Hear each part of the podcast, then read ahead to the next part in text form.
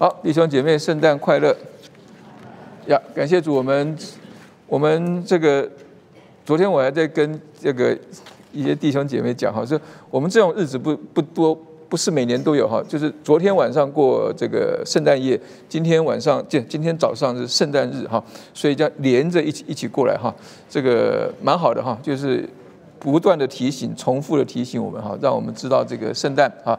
对我们的意义是什么啊？我们怎么样子能够呃活出啊这个呃圣诞的 真实呃在我们的生活当中哈？所以今天我们的的题目有点奇怪哈，就是叫奇妙的转弯，圣诞做新事哈。那为什么叫做奇妙转弯哈？就是我们在我在常常在想哈，就是说呃就是像我刚才祷告在祷告的祷告一样哈，就是讲到说我们。我们每一年都在过圣诞节哈，就是说，如果您是在这个从小是在基督教呃家庭长大的，在教会长大的，那就是真的是从小哈，从小每年都在听圣诞圣诞的故事、圣诞的信息、圣诞的歌哈，一直听、一直听、一直一直过来哈。所以，但是我们要想想看哈，就每一年让我们思想一个问题，就是说，圣诞对我的意义是什么？我怎么样子来看待这个圣诞节？啊，或是说圣诞这样一个信息，或者这样一件事情哈，它除了是热闹的一个节气，呃，除了是我们可以这个 shopping 哈大 shopping 的这个日子，它除了是我们家人欢聚的时刻，呃，或是一个岁末哈岁末年终的时候一个一个一个一个假期的一个连结哈，这些都对哈，但除了这些之外。那圣诞它最先的意义是什么？哈，就是说我们要找到它的意义是什么，然后呢，我们才知道说我们怎么样子活出这个圣诞啊，神借着圣诞要带给我们的诸般的祝福哈。就是为什么叫做奇妙转弯？我们往下看，我们就知道哈，就是我们就知道，就是说神他为什么要让耶稣基督降世为人？哈，就是成了一个真实的人，而且是一个什么婴孩的样式，然后。慢慢慢慢长大，啊，然后呢，就按照预定的时间死在十字架上，啊，然后又按照预定的时间三天之后复活，然后又按照预定的时间就是升天哈。就是说，他对我们的这个意义究竟是什么哈？那奇妙转弯意思就是说，我们人生当中有很多时候，我们需要有一些的转弯，啊，使得我们的路可以走下去。啊，我但是很多时候我们知道我们需要转弯，或我们知道我们需要有一些的转变，但是我们没有办法转变。啊，那原因是什么？我们就今天要从呃三这个三段的圣诞的经文哈，两个故事，三个圣诞的经文，来很快的来看一下哈，很快来很快来复习一下我们所知道的圣诞故事对我们的意义究竟是什么哈？究竟是什么？好，我们来看一下哈。首先来看的就是，呃，马太福音当中记载的圣诞故事。马太福马太福音，他马太选择记载的圣诞故事，他花了很大篇幅在哪里？在那个东方的博士上面有没有？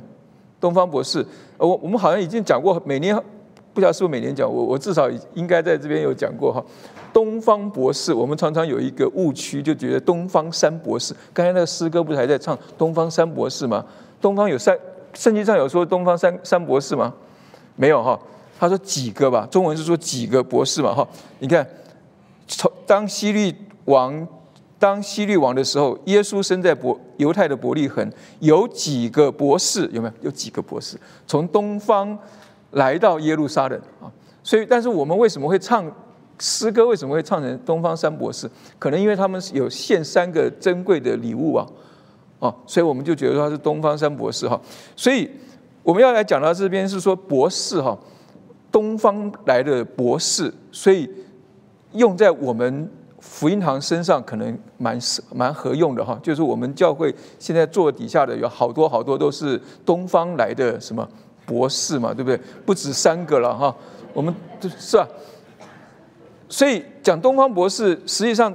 我们应该是蛮有这种什么切身感受的，我们也来自东方嘛，对不对？哦，我们来这边也都是博士了嘛，对不对？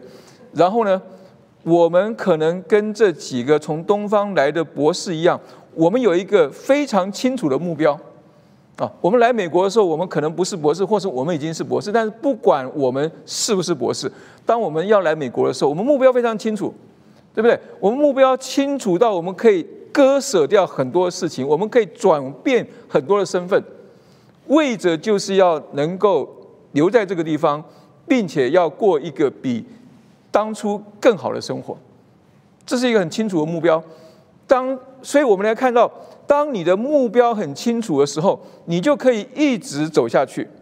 一直走，一直走下去没有问题的哈。就是说，你你我我我们很多时候，可能是我们这一辈哈，就是这他跟我这个年纪差不多的，我们都有经历过这个做什么，做留学生，苦日子，打工，对不对？争争取奖学金啊，争取打在不管在学校打工，在餐馆打工，在什么地方打工，你们都是要赚钱嘛，对不对？然后你才能够生活那样的苦日子。但那种苦日子，我们怎么能我我们怎么样能够过来呢？就是因为我们的目标非常清楚，我们要拿到学位，我们要拿到工作，我们也要拿到什么什么什么什么一级一级的目标非常的清楚啊。那这些东方的博士，他们的目标也很清楚。他这个地方讲到是说什么？他说什么？那生下来做犹太人之王的在哪里？我们在东方看见他的心，特来拜他。你看到没有？他们的目标很清楚啊！他们从东方一路的追着那个心过来，来到什么？来到耶路撒冷。他目目的是什么？目的就是要来拜那个生下来做犹太人之王的。这有我不晓得大家读圣经的时候有没有有没有一个有没有一个问题会想在这一段当中，你会想。那生下来做犹太人之王的，关这些东方的博士什么事情？我我不知道大家有没有想过这个问题哈？他这个东方哈，就是说你去看一些的那个参考书、解经书，他们是说很有可能是是巴比伦以前的巴比伦那个地方啊，巴比伦后来变马代波斯嘛，因为马代波斯的有一个支派。他们的那个祭司的名称就是那个那个他们我们中文翻作博士的那那那一群人的那个称称呼哈，所以称呼博士可能的原因是因为他们是有智慧的一群人，也就是说他们他们在当世来讲的话，他们是学问渊博、道德高超的一群人。所以他们是在是在马代波斯当中是负责什么？负责王献祭的那一群人，也就是说，只有这些所谓的博士在场，他们才能够主持献祭的事情。哦，所以他们，所以他们是称为，所以，所以我们中文翻作是博士嘛？那可能是应该是一些有智慧的人、有道德的人，也就是说，他是比别人更高一点的人，他们看得比较远，他们看得比较。比较比较真啊，然后呢，他们也能够活出一个让人羡慕的一个道德生活，是这样一群人。但这样一群人为什么哈？为什么他们会想到说跋山涉水、不远千里而来的跑到什么？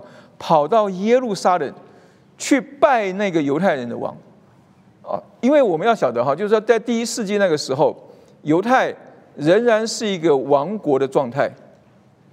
犹太仍然是一个弱势的民族，就是一个弱势的民族，一个已经亡国的国家的一个民族啊。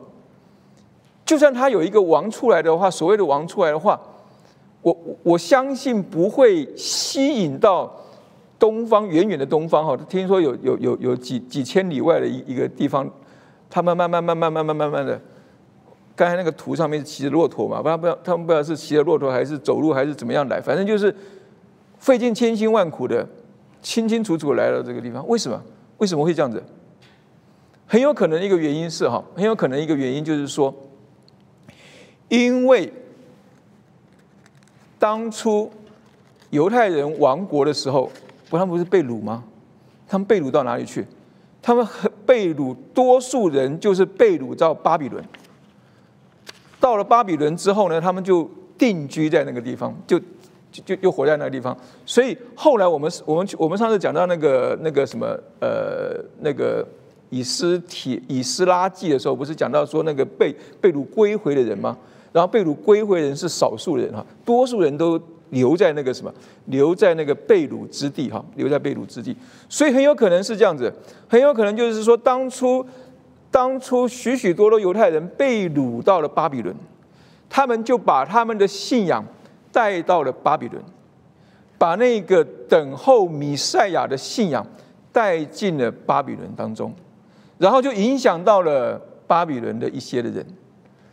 所以讲到这个地方，我们就要我们就要讲的事情是说，不要小看你的信仰生活，不要小看你的信仰生活对你身旁人的影响。你永远都不知道你的一言一行对于你身旁的人，他们会有什么样子的影响。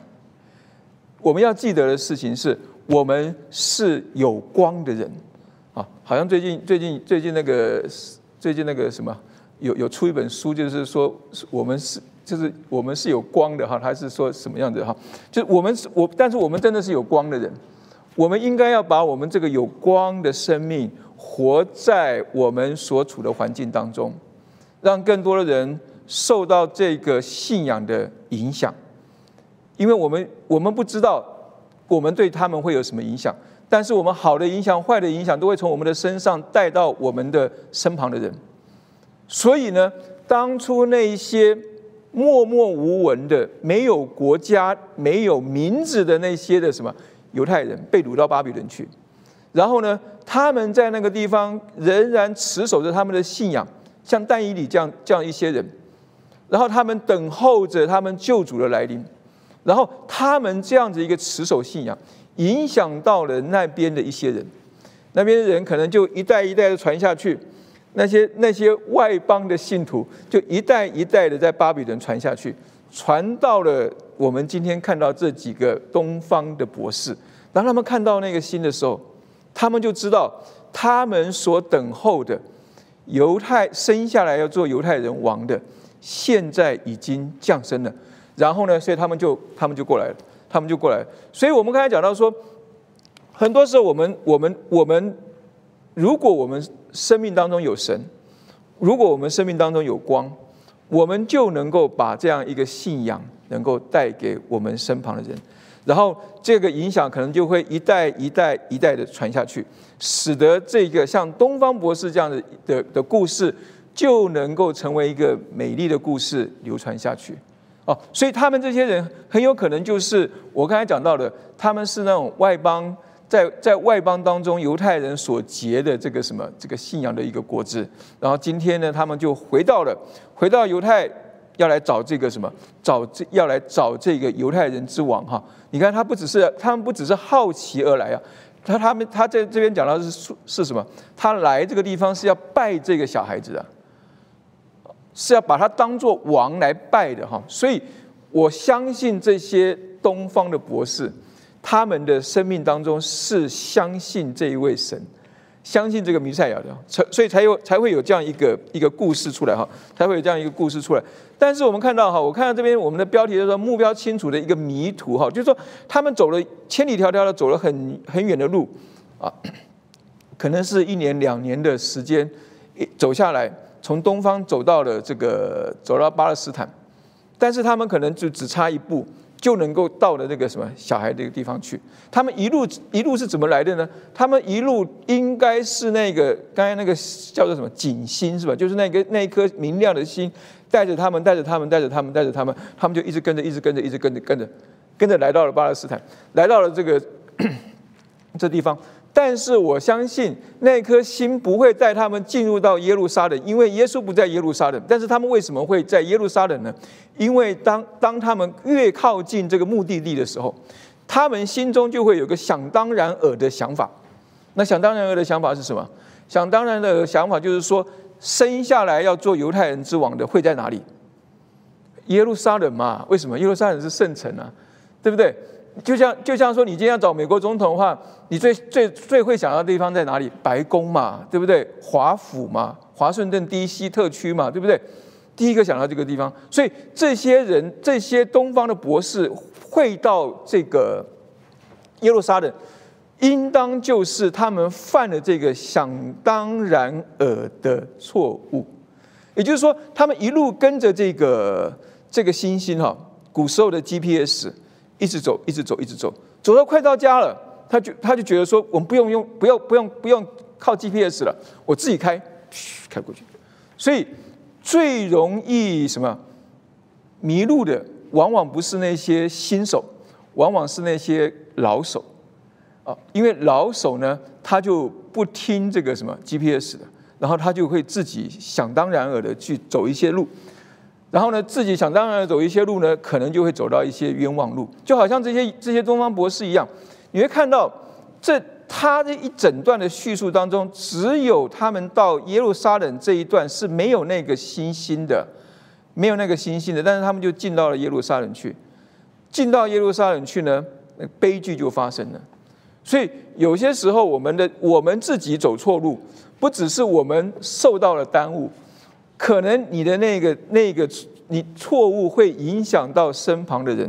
发生什么样的错误？我们来看哈，我们来看，当这个这几个东方的博士兴冲冲的进到了什么，进到耶路撒冷去的时候，他们可能就是在在到处到处打听说，哎，请问一下，那个生下来做犹太人之王的在哪里？把这个把这个什么大家不敢说的问题，他们就丢出来了，丢出来就在这个市井当中流传，所以西律听见了，心里就不安，然后耶路撒冷合成的人也都不安，他这是连着下来的。西律不安的原因是他们他听到了那个真正的犹太的王要生下来了，所以他心里不安。那全城人不安是因为西律王不安，他们也跟着不安，可以想见的事情。然后呢？希律就召集了什么祭司长跟民间的文士？为什么？因为他要问到说这个孩子生在哪个地方。但这个地方有点，我每次读的时候，我会觉得说，好像这些人就好像那个什么，好像那个这个是叫做什么人工，不是人工哈，就是就是一个就是一个一个一个活的电脑啊，活的圣经百科全书一样。他一问说，基督当生在何处？他们回答说，他们毫不思毫不思索的，马上就把他这个圣经的知识噗背出来。在犹太的伯利恒，因为有先知记者说，犹大地的伯利恒呐，你在犹大诸城中并不是最小的，因为将来有一位君王要从你那里出来牧养我以色列民。完全正确标准答案啊！所以我们要常常背经嘛，对不对？背背诵圣经的好处就在这里，人家一问你，你你就噗一字不漏的把它背出来，哇，人家就会非非常的佩服你，佩服你就说哇，你圣经背的这么好，哈，对，所以 所以要去参加参加那个我们我我们我们教会那个那个背背经群啊，背经背一点经，你看就你就会像那个祭司长跟文士一样哈，啪，马上就背出来。基督当生在何处？马上，他不，他没有，他不是，他们，他们不只是回答说是伯利恒。你看，他引经据典的把那个米迦书那个都都都讲出来了。犹大利的伯利恒啊，你在犹大诸城中并不是最小的，所以这个是有这个这有什么问题？也就是说，他们毫不迟疑的讲这件事情。当然了，因为因为西律西律很严厉，西律很残忍，对不对？所以他们可能会讲，但他们没有任何迟疑的。好像这件事情跟他们没有关系一样，有没有？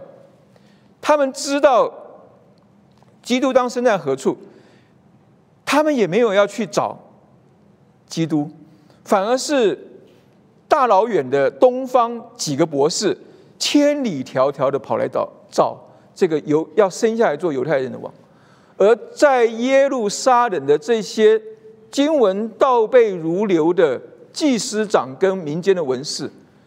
他们根本不在乎基督身在何处，他们也根本不在乎基督的死活，这是一个很可怕的事情。如果今天我们对于圣经上的任何一个经文，不论是神的应许、神的警告，我们都倒背如流，我们都完全知道，但是我们也都不在乎的话，这是一件可怕的事情。可怕的事情是，我们都。在这样一个信仰当中是麻木的，是死了的。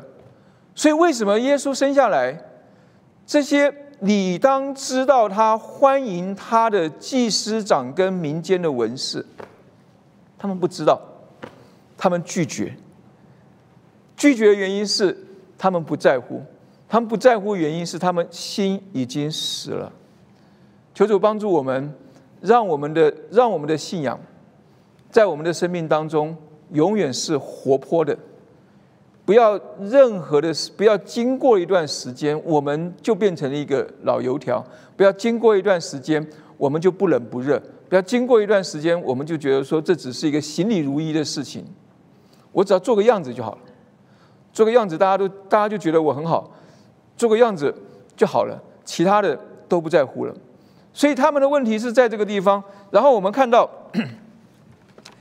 当下，西律暗暗的招了博士。他知道这个标准答案之后，他知道生在哪里之后，他就细问是什么时候出现的，就猜他们往伯利恒去。你看，西律他后面的话说的很很好听啊，你们去仔细寻访那小孩子，寻到了就来报信，我也好去拜他。他们他真的会去拜他吗？不可能的事情嘛，对不对？你看后面的记载，他他杀掉了好多婴孩啊，去拜他呢。所以我们说。我们的标题为什么会会说这个这个时候的耶路撒冷是一个充满算计的黑暗之城？每个人都在算计，每个人都在算计什么样子的事是对我有好处的，什么样子我说什么话，我做什么事，我才能够存活？我说什么话，做什么事，我才能够得到好处？所以这是一个充满着猜疑、充满着恐惧。充满着冷漠，充满着诡诈，也充满着杀戮的一个圣城。所以，任何一个地方，任何一个人，他的过去，我们不能够只凭他的过去，我们就来评判他的现在。我们每个人都是这样子的。我们不能够说他过去很属灵，就保证他现在也很属灵。我们不能够说这个地方神曾经大大使用，神就会现在也会大大的使用。你看到圣城圣城耶路撒冷，它理当是圣的，它理当是光明的，它理当是让人看到神的希望的地方，不是吗？但是你看那个，你我们刚刚看到那个那那里的每一个人，从西律到合成的人，到祭司长文。还有民间的文士，每一个人，他们都充满着算计，他们都在打算着自己怎么样子才能够让自己看起来很好，怎么样子才能够让别人觉得我很好，至少怎么样子我才能够存活下来嘛，对不对？西律也是这样子想啊，合成的那些百姓不也这样子想吗？所以他们不安，不安是说这个这个这个坏王又要又要怎么整我们呢？求主帮助我们。让我们看见一个地方有光，一个人有光，是因为这个地方有神，这个人有神。假如我们不尊主为大，神就不会在我们生命当中发光。然后呢，我们就会开始惧怕，我们就会开始为着一些的事情猜疑、恐惧，甚至我们会对于很多事情。冷漠，然后呢，我们可能就会用诡诈来回应许许多多不应该诡诈的事情。耶路撒冷在当时来讲，当耶稣降生的时候，所呈现出来的就是世人的一个景况，一个毫无希望的一个地方。这就是为什么神要让他的独生爱子耶稣基督。降世为人的一个原因，因为连如果如果连耶路撒冷都这个样子的话，更不要说其他的地方了。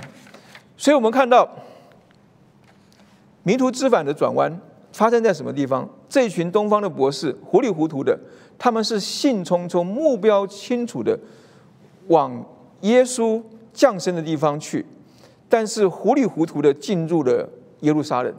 然后呢，又糊里糊涂的听着希律王的话，要往这个什么婴孩所在的地方去。但是奇妙的事情就发生在什么？奇妙的事情就发生在他他们听见王的话去了，去了之后呢，在东方所看见那星怎么样？忽然在他们前头行，直行到小孩子的地方，在上头就在上头停住。这地方忽然有没有？忽然的意思就是说，我们刚才讲到，在耶路撒冷的那一段没有星星。没有光，因为它是一个黑暗之城，啊，然后呢，他们离开了黑暗之城，看到看到看到，往前走的时候呢，那光那个那个心又又出来了，忽然出来，忽然出来，好像是说神一开始的时候没有理他们，现在忽然想到他们了，就就来理他们了。其实可能可能的原因应该不是这个样子，我们自己的经验也是一样，有没有？我们有些时候觉得说，哎呀，神你在哪里啊？当我们这样问的时候，有些时候是我们正困在我们自己的一个泥淖当中，我们情绪的泥淖，我们思想的泥淖当中，我们出不来，以至于呢，我们我们整个人就栽进我们那个问题当中，我们就迷了路，然后呢，我们就只看见我们自己的问题，看见我们自己的处处境，然后呢，我们就看不见神对我们的带领，直到有一天，我们愿意放下自己。直到有一天，我们被提醒到了，我们放下自己了，我们才忽然看见神对我们的带领，然后我们就会跟着跟着往前走。这些东方的博士也是一样，当他们离开了这个黑暗之城，当他们呢离开了西律王，然后呢，他们在往前走的时候，他们就忽然看见那个心在前头带领着他们。所以他们就跟着那个心往前走，啊，跟着那个心往前走。所以，我们今天如果需要神的带领，我们必须要能够去仰望他，寻求他。我们不要认为说他已经离开我们了，我们一直祷告他都不听。我们要更多的寻求他。更专心的仰望他，我们要放下我们自己的成见，放下我们只听从人不听从神的这个习惯，我们就能够在我们的祷告当中，忽然听见，忽然看见神正在带领着我们往前走。所以，当他们。有了这一个转弯的时候，你看他说他们看见那心就大大欢喜，就进了房房子，看见小孩子跟他母亲玛利亚就俯伏拜那小孩子，没有拜他的母亲，因为他的母亲是人，他只拜那个小孩子，因为那个小孩子是什么？那生下来要做犹太人王的，然后揭开宝盒，拿黄金、乳香、没药为礼物献给他，献给他。所以，当我们按着神的心意。往前走，走到耶稣所在的地方的时候，我们就能够大大的欢喜，我们就能够大大的欢喜。求神能够帮助我们学习东方博士，学习他们什么？学习他们有一个信心，愿意付上代价去追寻这个信仰，寻求学习他们什么？学习他们虽然在路上可能迷路。但是他们继续往前走，放下自己成见的时候，他们就能够看见那个一直带领他们的神怎么样带领他们。所以，我们今天要问我们的第一个问题，就是说，我们的人生迷路了吗？我们我们是不是有有有过这样子的的经验？还是说，我们现在是不是仍然在迷路当中？什么叫做人生迷路呢？也就是说，我一直以来，我一直有一个很清楚的目标。我要来这边读书，我要来这边拿学位，我要来这边拿身份，我要来这边找一个好的工作，我要来这边有一个好的生活、好的家庭。当一切的好都实现的时候，什么是更好、值得我去往前走的？如果没有了那个目标，我们走不下去了。或者在这个往前走的过程当中，我们听了别人告诉我们说：“哎，这个比这个更好哦。”你现在不用花时间在你的信仰上，信仰呢？信仰这回事呢？等你老了、退休了、没事干的时候，你再去做。现在呢，好好的追求这些世界上这些事情，世界上的好好好多好多事情，值得你好好的追求。当你听信这些人的话，往另外一个地方去走的时候，你的人生就迷路了。但是你人生迷路的的时候，你会发觉到说，当你偏离了这个神带你你的道路去的时候，你会越走越黑暗，不是越走越光明。所以求神帮助我们，让我们遇见迷路的时候，当我们走不下去的时候，让我们能够如同东方博士一样，我们能够迷途知返。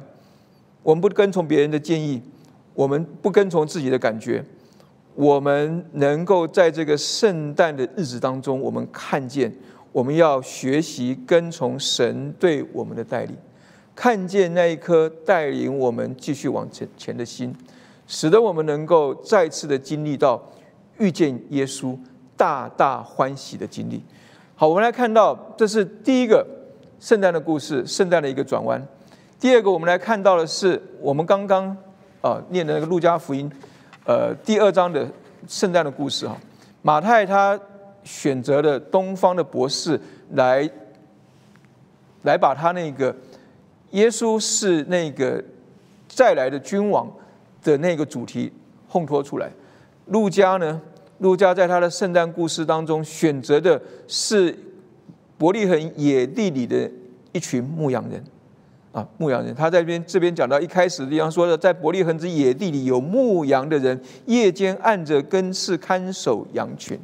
我们上次好像有去年应该有有讲过这个牧羊人哈，讲牧羊人的故事哈，就是说这些牧羊人，我们现在看到都是一些看起来穿的衣服都白白的啊，然后衣服很慈祥的、很圣洁的啊的样子，因为好牧羊人嘛，对不对？好牧羊人为羊舍命。但是呢，在实际上，在当时第一世纪时候的这些的牧羊人哈，在巴勒斯坦那边那些的牧羊人，特别是在伯利恒的这些牧羊人，应当不是像我们圣诞故事当中看见那些可爱的、漂亮的、慈祥的、圣洁的啊牧羊人哈，他们是一群被社会所鄙视的一群人，他们是一群不遵不遵守。律法过日子的一群人，他们是一群身因着他们天天跟羊在一起，所以他们是一群身上污秽或者是充满着羊羊的那个什么腥味的一群人，因为他们置外于神的律法，所以呢，有许多这些看重神律法的犹太人就会跟他们保持距离，所以呢。他们就被放在这个旷野的这个野地当中，按着根刺去看守这些圣殿当中献祭用的这些的羊群。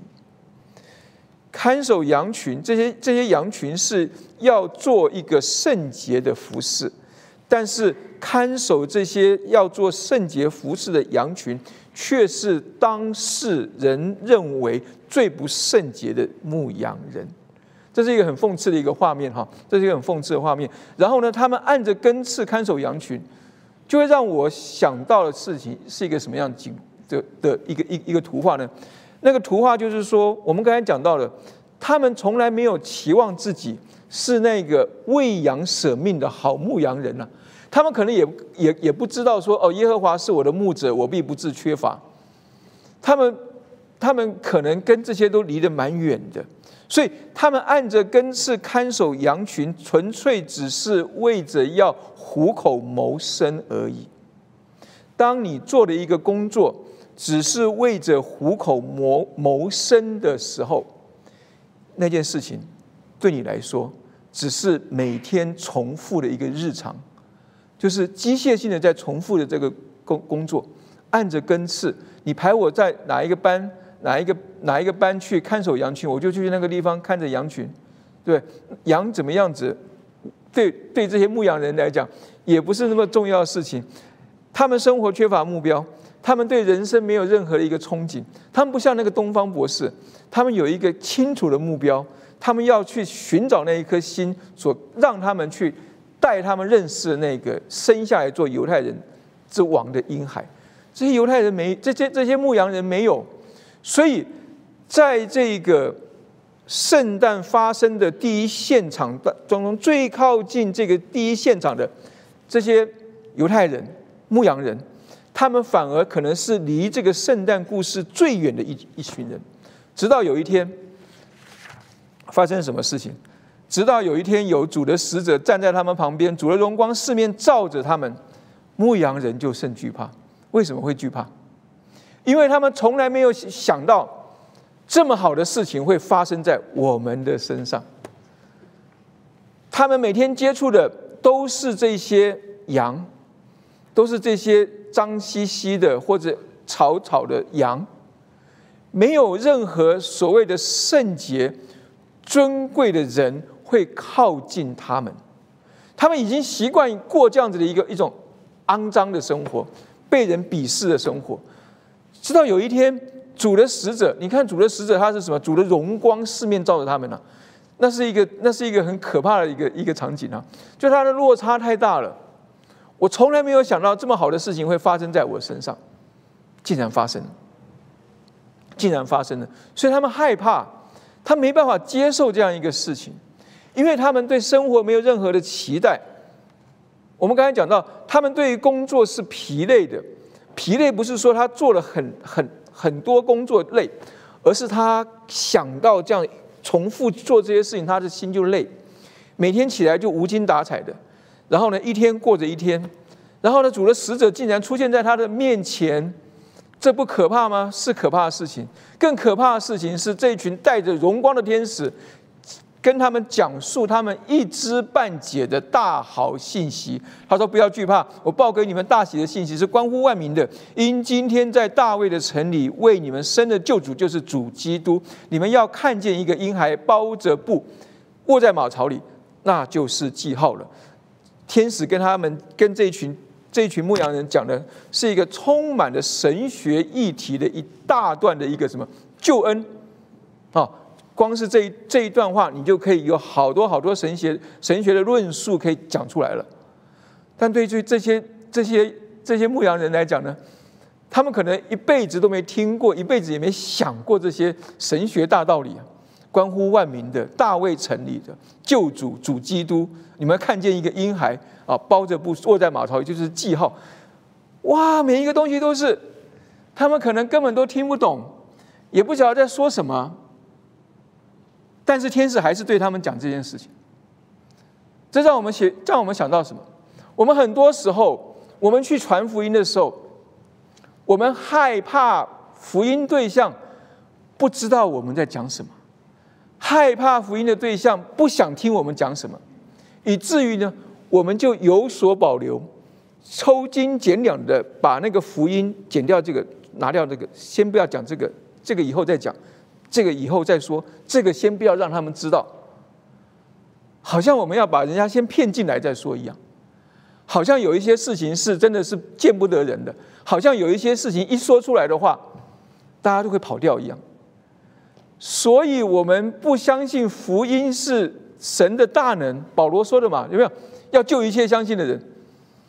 但是天使呢，对这一群牧羊人，他一字不漏的、清清楚楚的跟他们讲述这个大喜的信息。虽然他们听不懂，虽然他们一知半解的，有多少人，我们信主的时候，我们对这个真理是完全清楚的，有没有？有时候我们可能可能都不清楚啊，但是带领你的人是不是很清清楚楚的把这个这个救恩清清楚的讲讲明白，然后呢，你才能够接受耶稣基督做你个人救主嘛，对不对？那你如果讲不明白的话，我我怎么接受他做我个人的救主呢？那我不接受他做我个人救主，我怎么得救呢？那我如果没有罪？那个罪是我自己没办法对付的，我为什么需要救主来拯救我呢？所以，很多时候我们应当要像天使一样，我们不要惧怕，我们要把这个福音的真理向我们福音的对象清楚的讲明白。但是不只是要讲这个，第二个呢，我们看到他们除了有一知半喜半解的这个喜讯之外，他们更有一个超乎想象的荣耀的经历。那个经历是什么？那个经历是后面讲到说，忽然有一大队的天兵同那天使赞美神，说在至高之处荣耀归于神，在地上平安归于神所喜悦的人。他们不只是听见这个大好的大大喜的信息，他们看见了一幅荣耀的荣耀的场面，在他们的面前显出来，就好像说你从来没有来过教会。你从来没有听过诗班唱诗唱的这么好听，就你今天早上来来到教会，你坐在底下，你就听到那个诗班一唱出来，你就吓到说：“哇，怎么有这么好听的歌声啊？这一群人怎么能够把歌声唱的这么好，然后那个诗歌，那个诗歌的那个讲的每一句话都能够触动我的心，好像是为我而预备的。这群牧羊人的那天的在旷野当中，就是这样一个经历。什么样经历呢？他们听到了这个福音的一个大喜的信息，但是他们也同时经历到被人尊贵的对待，就是他们一辈子从来没有人这样子的一个尊崇他们，天使天君在他们面前高唱赞美神的一个诗歌，他不是对他们最尊贵的一个对对待吗？你在世界上再也找不到更好的一个诗班。是天使天君这样唱的，然后他们唱的对象不是希律王，他们唱的对象不是罗马罗马的该撒，他们唱的对象是伯利恒野地那些没有人想要亲近的牧羊人。所以，如果你是那个牧羊人的话，你那一天晚上你一定会泪流满面。你没有泪流满面的话，你也会起鸡皮疙瘩，你会觉得说，怎么会有人这样对待我？从来没有人这么。礼遇我，优待我，尊重我，尊崇我，把我放得高高的对待。这一群人竟然这样的对待我，所以我们教会在做幸福小组。我们幸福小组说是要攻心为上，我们是要叫这些福音朋友叫做 best，他们不是福音朋友，他们是 best。Best 的意思就是说，我们要用最好的方式来对待他们。但是在用最好的方式来对待他们的同时，我们要把福音清清楚楚的跟他们讲明，然后让他们很亲，让他们亲身经历到他们被人尊崇的对待，就像旷野当中这些牧羊人一样，他们一辈子没有人这样子的爱他们，没有人这样子的高举他们。牧羊人今天竟然受到这样一个对待，所以他们才能够有一个生命奇妙的转弯。那个奇妙转弯，就是当这些众天使离开升天之后，也就是当当这个主日崇拜完之后，这个这些的 best 这些的福音朋友就彼此说：“我们要下个礼拜要继续来这里，因为这里太好了。”对他们就说什么？彼此说：“我们往伯利恒去看看所成的事，就是主所指示我们的。”他们为什么会往那个地方去？就是我讲到的，他们一方面听到这件事情，再方面他们被被人尊崇的对待，以至于呢，他们被感动，所以他们想要去看看那个成就的事情。这是一个生命的一个转弯。我们很多时候，我们之所以能够信主。不也就是因着我们受到了一些的感动吗？我们被爱到了，我们被尊崇的对待到了，所以我们能够改变。牧羊人的改变在这里，牧羊人的改变，他们的改变是他们就急忙就去了，他们立刻行动。他们当他们立刻寻见、寻寻行动的时候，他们就寻见玛利亚跟约瑟。寻找就寻见，叩门就给你开门。主说的绝对都会应验在每一件事情上，所以他们急忙去了，就寻见玛利亚跟约瑟。你要知道，那时候伯利恒上面的记载说，在伯利恒，因为要报名上车，有好多人挤进伯利恒，有没有？是城城里满满的人呐。那他那他们怎么知道玛利亚跟约瑟呢？天使天君好像没跟他们讲，他们叫玛利亚跟约瑟吧？啊，只是说大卫的子孙嘛，那他们进城里怎么怎么就能够寻见哈？有圣灵的带领，有圣灵的带领哈，所以他们急急忙去就能够寻见。然后呢，寻见他说，既然看见他看见了这个婴孩，他们就怎样，就把天使论这婴孩的话传开了。这是我们每一个信主的人必然会有的一个反应。我们信了主，我们就想要更多人能够来信主。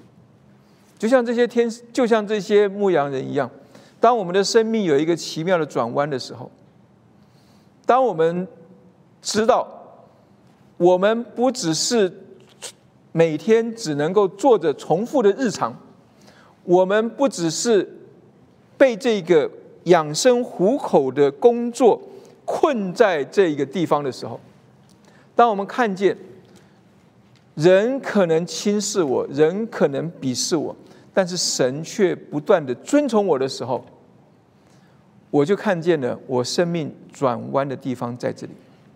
那个转弯就是圣诞，圣诞他来到这个世界，就是为着让我们有一条转弯的路可以走。所以我们要问的事情是：我们是不是目现在我们现在我们重复的日常当中，也就是我们好像没有什么没有什么很大的危机。但是呢，也没有一个很大的一个动力让我能够好好的生活。我每天睁开眼睛，不睁开眼睛好像也无所谓。我每天去上班，不去上班，好像也没有那么的让我兴奋。最害怕的事情是，如果我们的夫妻关系、我们的家庭关系，或是我们的教会生活。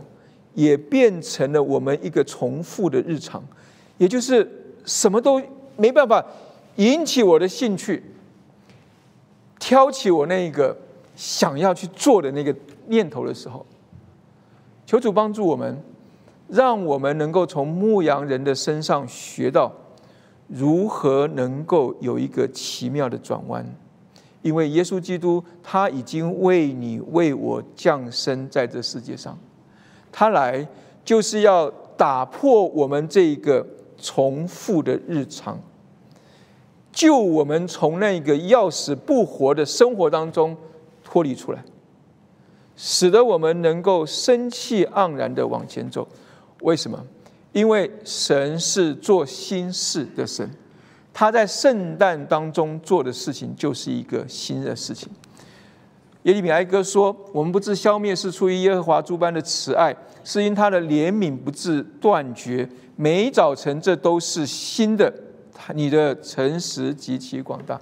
神是做新事的神，他赐给我们每一个新的早晨，是出于他的怜悯，是出于他的诚实信实，使得我们每天都有一个新的一天。”我们就应当用这样一个态度来面对这新的一天。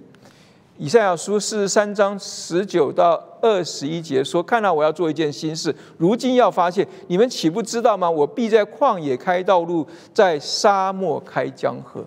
神如今仍然在我们的生命当中开道路。”开江河，因为他后面讲到说：“因我使旷野有水，使沙漠有河，好赐给我的百姓、我的选民喝。这百姓是我为自己所造的，好诉说我的美德。”神对我们有一个更大的心意，超过我们自己对自己的看法。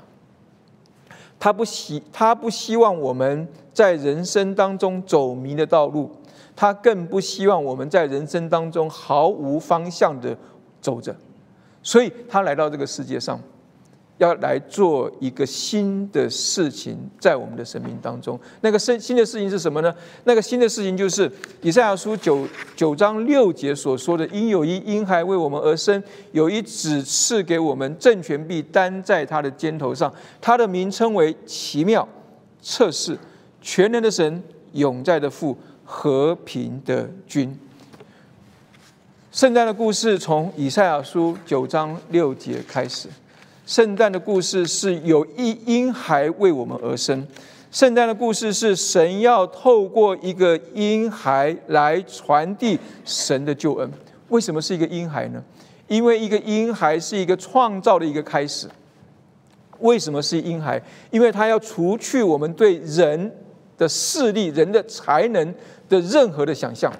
为什么是婴孩？因为从婴孩的身上，我们才能够看见这个创造的美；因为是婴孩，我们才能够学习等待；因为是婴孩，我们才能够学习相信；因为是婴孩，我们才能够看见除了看见神创造的美之外，我们才能够在等待的过程当中看见神救赎的真，并且能够看见神要借着这些来成就的那个。更新的善，神要我们在真善美当中更多的来认识他，就是透过这个婴孩的降生，这是一件我们从来没想到的一件新的事情，要发生在我们的生命当中。他赐下这个婴孩，叫做以马内利。以马以马内利的意思就是说，他要与我们同，永远与我们同在。然后呢，这个以马内利的神，这个以马内利的主，他有五个名字或五个面相。当我们能够接受他这五个名字进入到我们生命当中的时候，我们的生命就能够改变，我们的生命就能够发生奇妙的事情。所以那五个面相是什么？第一个是奇妙。所以有些有些的译本它是奇妙，把它变成一个形容词，是形容测试。它实际上应该是奇妙是一个单独存单独的一个名称。奇妙是什么？奇妙意思就是说，当我们接受这个救主，接受这个主进入到我们生命当中的时候，我们的生命就会有意想不到、精彩丰富的改变。那个改变一定会发生在我们的生命当中。只是不是立刻会发生？怎么样子能够发生呢？就是我们要能够接受它，除了是奇妙之外，它是测试。测试意思是什么？测试意思就是说，我们要听他的，我们要听他的建议，我们要跟着他的想法往前走，因为他你对我们有蛮有智慧，不会出错的引导。他不是那个。臭皮匠，他也不是狗头军师，他不是凭着我们自己想当然尔的出一些馊主意的人，他是那一个什么蛮有智慧的神，所以他是测试我们要把我们自己的事情交托给他，然后跟着他的带领走，然后呢，我们要能够接受他是全能的神，全能的神他要给我们的是什么？全能的神，他给我们是从神而来改变的那个力量。我们没有办法自己改变，我们困在我们的困局当中出不来。我们不论是迷路，或者我们是没有方向，我们可能都没办法改变。我们知道要改变，没办法改变，所以我们需要一个全能的神，从全能的神给我们那个改变的力量，使得我们能够改变。我们更需要永在的父。永在的父代表的是什么意思呢？父亲绝对不会在按常理来说，父亲绝对不会任意撇弃他的孩子，所以才会有那个什么，那个等待浪子回来的那个父亲有没有？所以他这个地方讲到永在的父是什么意思？永在的父的意思就是说，他有永不撇弃我们爱到底的爱。所以，我们不单单是能够改变，我们也有那个永不撇弃爱到底的爱，作为我们的那个什么底气，帮助我们，让我们在任何危机的时候，我们知道以马内利的神，他永远与我们同在。他不是一个冷冰冰的王，他是一个满有怜悯、永不撇弃我们爱到底的父，在我们的生命当中。所以，我们只要呼求阿巴父，他就能够立刻的帮助我们，因为他要做我们和平的君。也就是说，当我愿意把我生命的主权完全的交给他，让他做我生命的大君王的时候，我发觉到我不是活在一个恐惧当中，我好像失去了主权，而是我能够活在活在基督所赐的。出人意外的平安里头，所以它名称为奇妙、测试、全能的神、永在的父、和平的君。我们需要这一位神进入到我们的生命当中，让我们的生命能够真正的改变。我们都知道要改变，但是我们很难改变。因为我们没有清楚的认识圣诞带给我们的意义在哪里。圣诞带给我们的意义就是，神不喜悦我们迷途，他要我们迷途而知返。神不喜悦我们在人生当中毫无方向的躺在那里，他要我们得着一个新的方向。因为神他是做新事的神，他如今仍然在做新事。他在圣诞的时候，借着圣诞做了一件新事，在我们的历史当中，也做一件新事，在我们的生命当中。如今他仍在做心事，所以以赛亚书九六九章七节说：“万军之耶和华，耶和华的热心必成就这事。”求神能够帮助我们，在圣诞节的今天，我们重新来到圣诞的故事当中，圣诞的信息当中，让圣诞的信息带领我们找到我们人生的出路。我们一起来祷告。主，我们感谢主，谢谢主，您是两千多年前真实的诞生、降生在呃人类历史当中的救主，主基督。主，我们谢谢主，因为这件历史的事实改变了人类的历史，因着这个改变人类历史的事实，也改变了我们每一个人生命的历程。主，我们来到你的面前，我们祈求主帮助我们。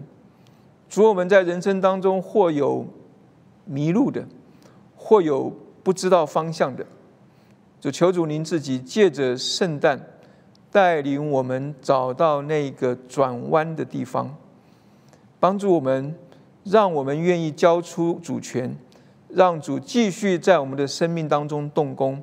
继续做心事，在我们每一天每一个人的生活里，听我们祷告，奉耶稣基督的名，阿门。